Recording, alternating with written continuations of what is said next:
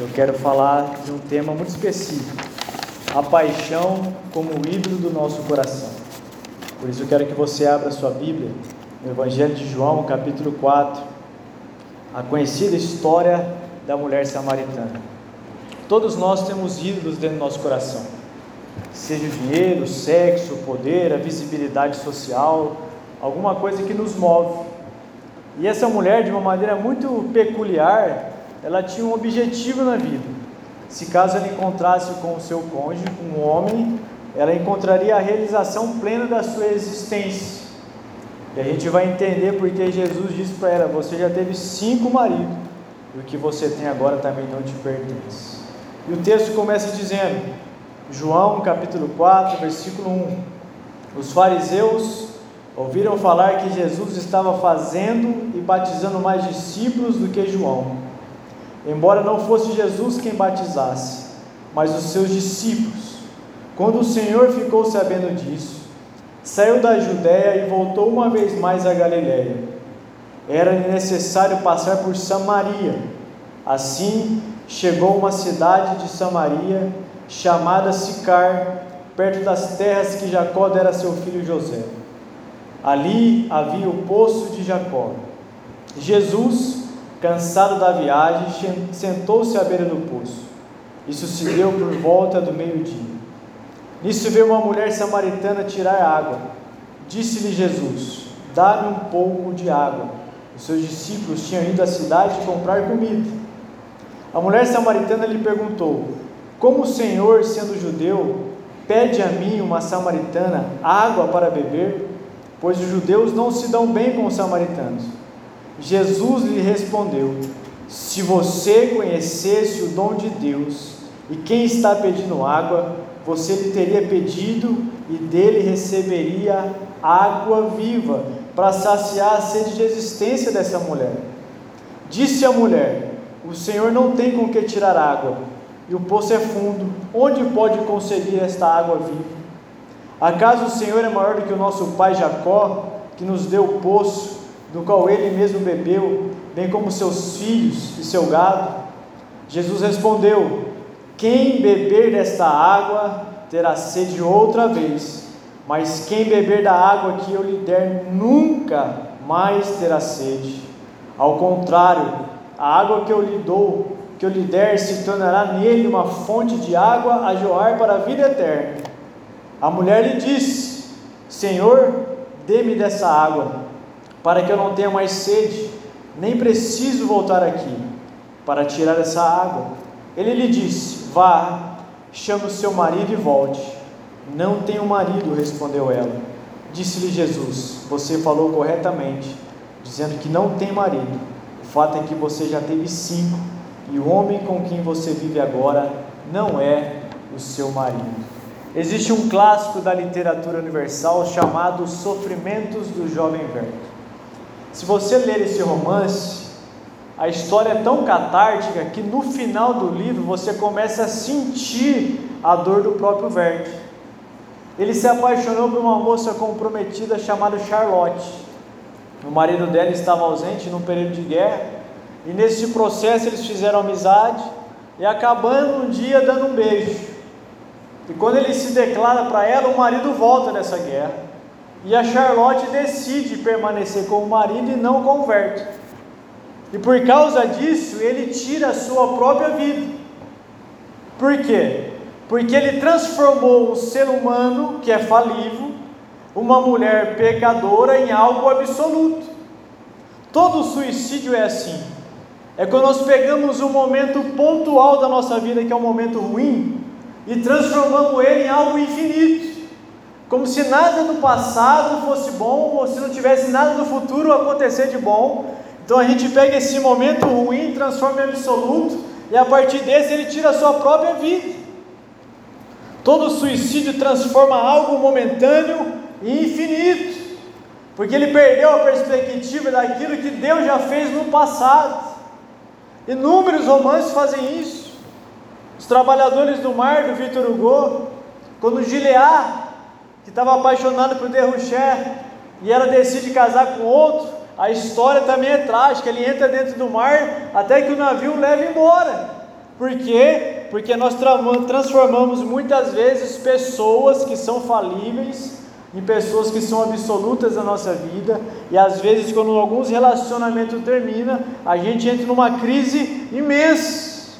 É óbvio que a gente vai entrar em crise, porque faz parte da vida o sofrimento de um relacionamento amoroso, mas nunca transformar outra pessoa num ídolo, a ponto a gente perder a perspectiva da vida. É claro, com exceção daqueles que foram chamados ao dom do celibato, todos nós aqui queremos namorar, casar, ter filhos aqueles que se divorciaram, um novo casamento, os viúvos de encontrar alguém, isso é normal.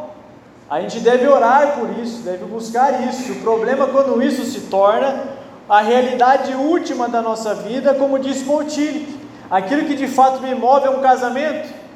Daí você acha que você vai encontrar o príncipe encantado, o Brad Pitt vai se converter, vai começar a frequentar a comunidade Betânia, você vai casar com ele e você vai ser feliz pro resto da vida.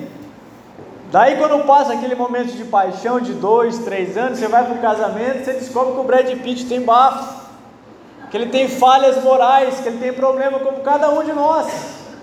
Então você buscou a vida inteira com uma realidade última desesperada. Muitas vezes, quando encontrar alguém para namorar, minha vida vai ter sentido.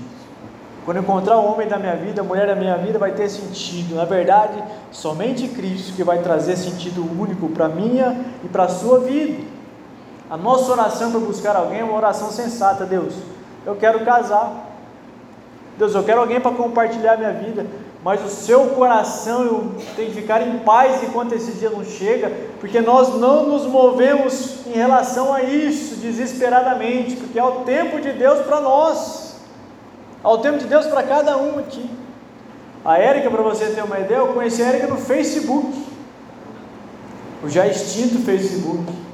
Fui fazer um trabalho da faculdade, entrei na comunidade Facebook, a Erika estava lá, eu vi uma foto dela sorrindo, falei, nossa, que sorriso bonito. Mandei uma mensagem para ela, me apresentando, depois de uns 20 dias ela respondeu dizendo assim, quem é você? Eu falei assim, eu sou um anjo que Deus colocou na sua vida. Irmão, você quer conquistar uma mulher? Coisa fácil, fala o óbvio para ela que elas caem. Você é bonita, você é linda, você é maravilhosa, o fato que é que essa samaritana só tentou encontrar sentido e significado na sua vida quando ela encontrasse alguém, exatamente sabe por quê? Porque a espiritualidade do seu coração estava bagunçada. João Calvino, que é o mentor intelectual da reforma, quando surge a reforma, Lutero, todos os escritos do Lutero são assistemáticos, porque ele está respondendo momentos pontuais. Estava no fervo da reforma, ele escrevia um texto e mandava. Quando esse negócio passa, o fervo vai passando, Calvino em Genebra tem tempo para pensar a fé, a perseguição já diminuiu, ele vai escrever as Institutas, que é a sua obra clássica. E no primeiro capítulo, que ele fala do conhecimento de Deus, ele diz algo muito importante que a gente tem que levar para a vida. Ele diz que o correto conhecimento de Deus leva-nos ao, ao correto conhecimento de nós mesmos. Aquela ideia, você precisa se autoconhecer. Se a gente for de fato se autoconhecer, a gente vai entrar em desespero. Porque existe muita trevas no nosso coração que a gente não fala para ninguém, vou me conhecendo, deixa eu ver quem eu sou de fato. Vai surgindo tudo. Mas quando a gente se conhece a partir da luz de Cristo, conheço a Deus, e a partir de Cristo eu vou me conhecendo, eu sei que eu sou um pecador no processo de transformação, eu sei que eu fui alcançado pela graça e o meu conhecimento de mim vai ser mapeado, fundamentado a partir do conhecimento de Deus em relação a mim. Mas essa mulher, diz o texto, que na cidade de Samaria, ela herdou um tipo de espiritualidade que é uma espiritualidade bagunçada. Honre, quando conquista algumas coisas daquele território, ele vai dar o nome daquele território, território de Samaria. O filho dele é Acabe que é o famoso PM, o pau mandado que casou com a Jezabel. E ele vai construir um templo em Samaria bem suntuoso para concorrer com o templo de Jerusalém, porque ele está construindo agora um novo tipo de espiritualidade. Ele já não quer mais a espiritualidade saudável do judaísmo, das escrituras, da fé cristã. Ele quer uma, uma espiritualidade agora sincrética, porque ele vai se misturar com outros deuses, ele vai casar com mulheres que são pagãs. Então essa samaritana, ela também tem um pré conceito em relação a Jesus, porque ela é uma religiosa. Então essa samaritana, ela herda a cultura espiritual de rixa entre os samaritanos que são considerados impuros e os religiosos de Deus que são considerados santos. Então ela vai entrar nesse, nesse arcabouço, nessa coisa toda para conversar com Jesus. E a conversa de Jesus com ela é uma conversa preconceituosa, está escrito aqui. Quem é você? A gente adora no lugar certo, você não adora no lugar certo, nós adoramos no lugar certo. Porque essa mulher, a partir de uma compreensão errada de quem Deus é, ela transformou regiões geográficas em ambientes de adoração e sacralizou aqueles, aquelas regiões. O lugar certo de adorar é em Samaria, não é mais em Jerusalém. E os judeus dizem em Jerusalém, não é mais em Samaria. E a partir disso, essa espiritualidade que está bagunçada na vida dela, está perdendo tempo com coisas que não são importantes. Eu sou pastor faz 10 anos. Eu já atendi muita gente junto com a Érica. E já cansei de ouvir perguntas do tipo: quanto tempo eu devorar? Essa é uma pergunta de um religioso para mim, porque ele quer saber o seguinte: tem que orar 20 minutos por dia. Ele bate os 20 minutos e fala assim: graças a Deus acabou. Porque a espiritualidade está bagunçada. Aonde eu devorar? Um dia eles estavam conversando com um policial e falou: Diogo, eu não tenho tempo, mano, para orar uma hora dentro do meu quarto. Sou policial, minha agenda é pesada. Eu falei assim: ó, Jesus recomenda que você entre no seu quarto e ore. Faça um esforço para isso acontecer, mas o dia a dia da vida, mano, você pode orar. No seu trabalho você pode agradecer a Deus com uma oração de gratidão, dizendo: Eu passei esse dia isento da morte. Porque a gente está preocupado com o tipo de espiritualidade que não é uma espiritualidade bíblica. Eu preciso ler a Bíblia todos os dias, são perguntas religiosas. Essa mulher, por estar com uma espiritualidade bagunçada, ela transformou a liturgia do seu culto em algo mais importante que a vida dela. Por isso, se eu e você não tivermos uma espiritualidade centrada no Evangelho, automaticamente eu vou fazer uma escolha amorosa errado e vou transformar pecadores em algo absoluto. Porque não existe príncipe encantado, não existe. Não existe uma alma gêmea que você vai encontrar. É uma escolha do seu coração, uma decisão do nosso coração. Eu olhei para ela, eu olhei para ela, a gente se conheceu pessoalmente, e nesse período ela me avaliou e eu a avaliei. Quando eu conheci a falei, você está frequentando alguma igreja? Ele falou, não, você está desviado. Então você tem que frequentar, que eu estou indo para a igreja. Então esse processo é uma decisão racional. É óbvio que a paixão está envolvida. Né? Olhava para ela que não via defeito nenhum, hoje eu vejo vários. Hoje ela não vê nada de defeito em mim, tenho certeza absoluta. Mas a, a ideia aqui é que a espiritualidade centrada no Evangelho nos fará tomar decisões em relação a quem nós vamos escolher para casar e quem está do seu lado todos os dias na cama. Existe um livro que eu quero deixar indicado aqui para você que é casal, chama Quando Pecadores Dizem Sim. Porque quando eu casei com a Erika, são dois pecadores dizendo sim um para o outro. E esses pecadores têm cultura familiar, esses pecadores têm que se ajustar, tem que conversar sobre sexualidade, sobre finanças, sobre tudo. Como eu tive que conversar com a Érica, para ajustar todas as coisas. Porque a Érica é uma pecadora, eu acordo com uma pecadora todo dia. E ela acorda comigo, que sou um pecador. Daí de vez em quando, quando está quente, eu ponho a minha mão nas costas da Érica, né, a mão sagrada. Ela fala, ah, eu não gosto porque está quente, porque ela é o calor puro. Eu sou gelo puro. Eu sou racional. Eu penso na vida racionalmente. Ela é coração, porque é o jeito dela, então tem que respeitar o jeito dela. Daí o que, que eu faço? Quando está calor, eu pego a coberta e jogo em cima dela, só para ver ela brava. Daí aquela natureza pecaminosa dela surge de madrugada. O fato é, a gente só consegue tomar decisões em relação àquilo com quem nós vamos casar se a nossa espiritualidade não estiver bagunçada. Cartas de o Diabo do C.S. Lewis, olha o que ele diz.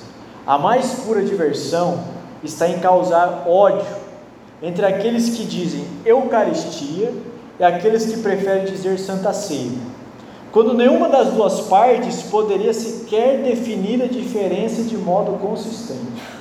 É uma estratégia do diabo. Vamos brigar para onde é o lugar certo de adorar. Qual é a posição que eu devo colocar de joelho, de pé? Posso orar dentro do peixe, dentro da baleia? É a estratégia do diabo, nos dividir em relação àquilo que é periférico. A liturgia é simples e ela não é absoluta, ela pode ser mutável. Tem louvor, tem palavra, a liturgia está funcionando. O problema dessa mulher é que ela estava com o coração, com a espiritualidade dela bagunçada, e por causa disso ela não consegue escolher certo com quem ela vai casar, transformando esses cinco homens em Deus na vida dela, como se fossem salvadores e messias do seu próprio coração. Porque o que ela estava agora, que era o sexto, também não lhe pertencia. Então o nosso coração precisa ser centrado no Evangelho. Você já teve a oportunidade de ler Cantares? É um poema que Salomão faz para uma jovem que ele era apaixonado, chamado Sulamita. Ali aparecem três termos gregos muito interessantes que o mundo de hoje, termos hebraicos interessantes que o mundo de hoje inverteu. Aparece o raiá, o ahavá e o dodge. O raiá é a amizade. Quando você encontra alguém, você fica amigo dessa pessoa do sexo oposto, por exemplo. O ahavá é a paixão.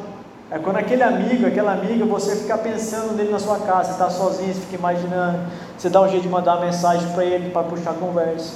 E o Dodge é a expressão física desse amor, é a união sexual.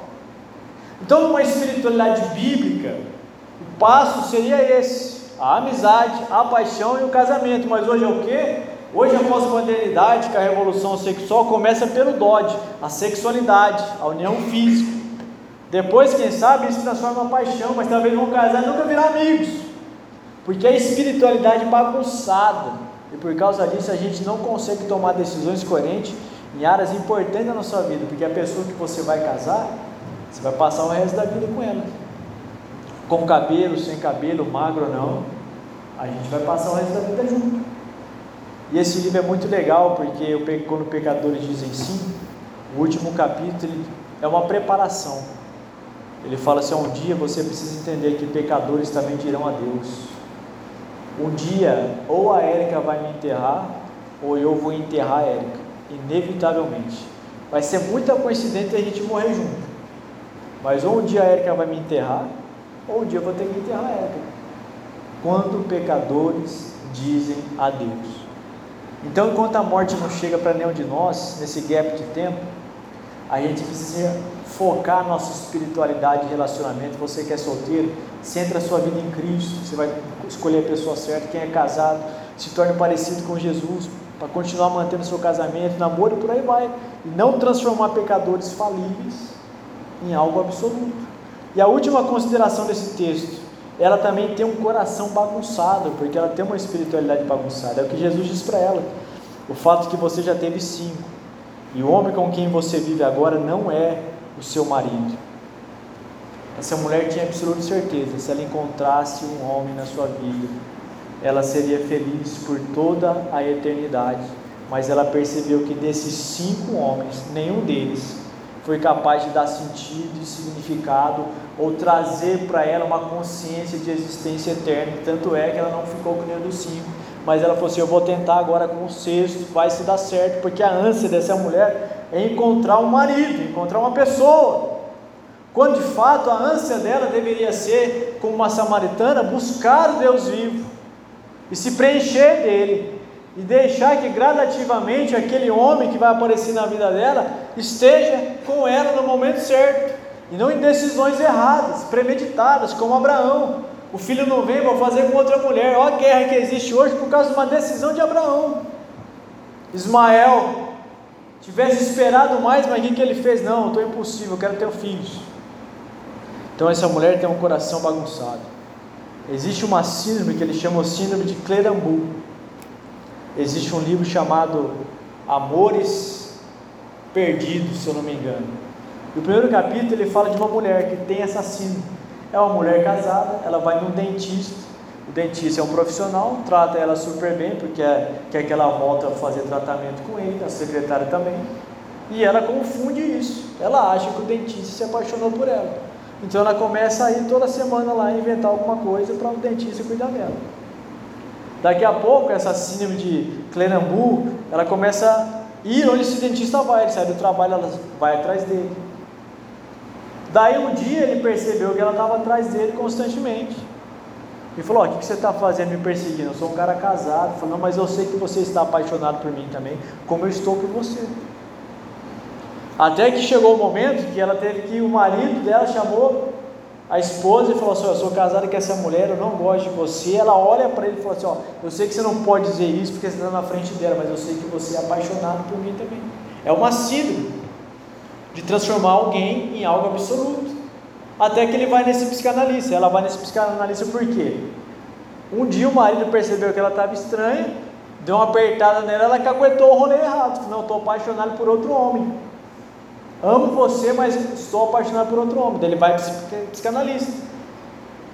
E ele vai falar para ela, falou, oh, você criou uma ideia errada, você está confundindo a gentileza dele como um profissional com paixão. E ela olha para esse psicanalista e diz, olha, você também está errado, eu sei que ele me ama. Eu sei que ele mudou de região, mas porque ele não pode falar, mas eu tenho certeza que ele também é apaixonado por mim. E esse primeiro capítulo termina, o psicanalista dizendo: ela continua amando o homem que ela casou e vai morrer apaixonada por um homem que ela nunca teve, porque ela construiu um ídolo dentro do seu próprio coração. O fato é que só existe um homem de verdade que pode colocar em ordem a nossa espiritualidade, o nosso coração e esse homem é Jesus. Ele é o único. O único homem que pode mudar a vida de outro homem, mudar a vida de uma mulher, é Jesus. E esse homem é o centro desse texto. A samaritana não é o centro desse texto. Mas olha só como que Jesus é pensando anacronicamente. Jesus está conversando com essa mulher meio-dia, não tem ninguém vendo. Jesus não falou assim: olha, depois que a gente conversar aqui, você não consegue passar o seu Instagram para mim para a gente continuar a conversa? Vou te mandar um direct. Não. Jesus não falou para ela assim: olha, eu quero que essa conversa continue. Não, ele simplesmente olha para essa mulher, tem compaixão dela, vê o sofrimento dela, vê a angústia dela. E falou assim: olha, as minhas mãos elas vão tocar você um dia, mas não é para destruir você, é para te dar vida. Porque só Jesus pode trazer sentido para qualquer homem e para qualquer mulher. Se você é solteiro e está aqui, descanse o seu coração em Jesus, que na hora certa Ele vai prover alguém para você. Se você é casado, você precisa entender que o seu casamento precisa ser centrado em Jesus Cristo, que só Ele vai dar significado para a sua vida. Eu quero encerrar com uma passagem muito bonita. Uma mulher pecadora, uma prostituta que chega aos pés de Jesus ela derrama um perfume muito caro e começa a chorar e passar aquele perfume e enxugar os pés de Jesus com seus cabelos. Os religiosos que estão ali com a espiritualidade bagunçada pensam, arrasou no seu pensamento, se Jesus de fato fosse um profeta, saberia que tipo de mulher é essa. Olha só. E Jesus, conhecendo o pensamento deles, diz para eles: Mulher, a tua fé te salvou, vai-te em paz. Se existe algo poderoso nessa frase, é o modo como Jesus se apresenta a outras mulheres no Evangelho. Jesus está dizendo, mulher, a tua fé, o termo que aparece ali em grego é pistel, que significa literalmente confiar e descansar. Eu quero que você preste atenção aqui: fé não é uma proposição doutrinal, uma confissão de fé da minha igreja, onde tem todos as doutrinas sistematicamente elaboradas. Isso é uma racionalização. Fé é uma atitude do coração. Muitas pessoas creem com a cabeça que Deus é soberano, mas quando a Covid veio, essa soberania, soberania de Deus não estava no coração, então era uma fé que ruiu. Então existe uma fé que é só intelectual, você entende as doutrinas, mas não confia de todo o seu coração. Então Jesus está usando essa palavra para ela, era a tua fé a tua confiança no que eu posso fazer por você. Mulher, a tua fé, a tua mulher, estou curando você. Isso que Jesus mulher, a tua fé te salvou. Vai-te em paz. O termo que aparece em grego para salvação, olha, é soso. E esse termo, dentro da cultura grega, ele carrega três significados simultaneamente: cura, salvação e libertação. Quando Jesus está enfatizando essa palavra para essa mulher, dizendo assim: Ó, eu estou salvando você, ele está usando esse termo específico, dizendo para ela: mulher, eu estou curando você todas as lembranças amargas que você tem na sua vida, de todos os homens que deitou com você por causa de dinheiro. e que machucou o seu coração, eu estou curando você hoje. Eu estou restaurando as suas emoções. Eu estou libertando você de toda a culpa que você tenha por ter tomado essa decisão e viver essa vida difícil. Pode ter mil circunstâncias que você optou por ela, mas hoje eu estou libertando você da culpa das decisões erradas. E aquele que creu, aquele que foi liberto, ele diz que ele experimenta a libertação, cujo resultado é paz. Mulher, a tua fé te salvou, vai-te em paz. A expressão grega ali é entrar dentro.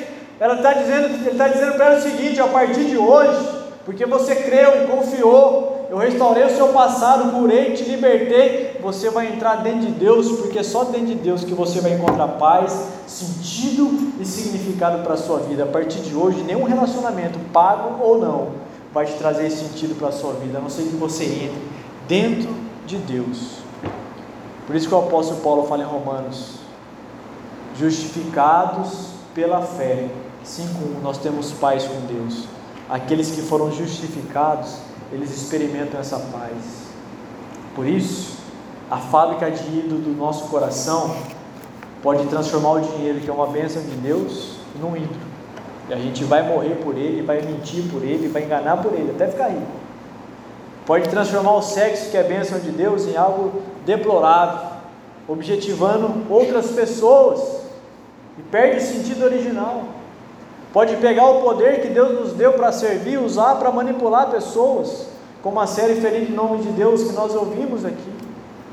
Mas também nós podemos transformar algo belo, que é a paixão por alguém, em algo absoluto fazendo essa pessoa o alvo da nossa existência nessa vida. Cristo e apenas Cristo é o nosso Deus, nosso Senhor e nosso Salvador. Mesmo que um dia eu tiver que enterrar a Érica e ela morrer primeiro que eu, Cristo será o meu sustento. Mesmo que eu tivesse solteiro hoje aos 40 anos de idade, Cristo continuaria sendo o meu sustento.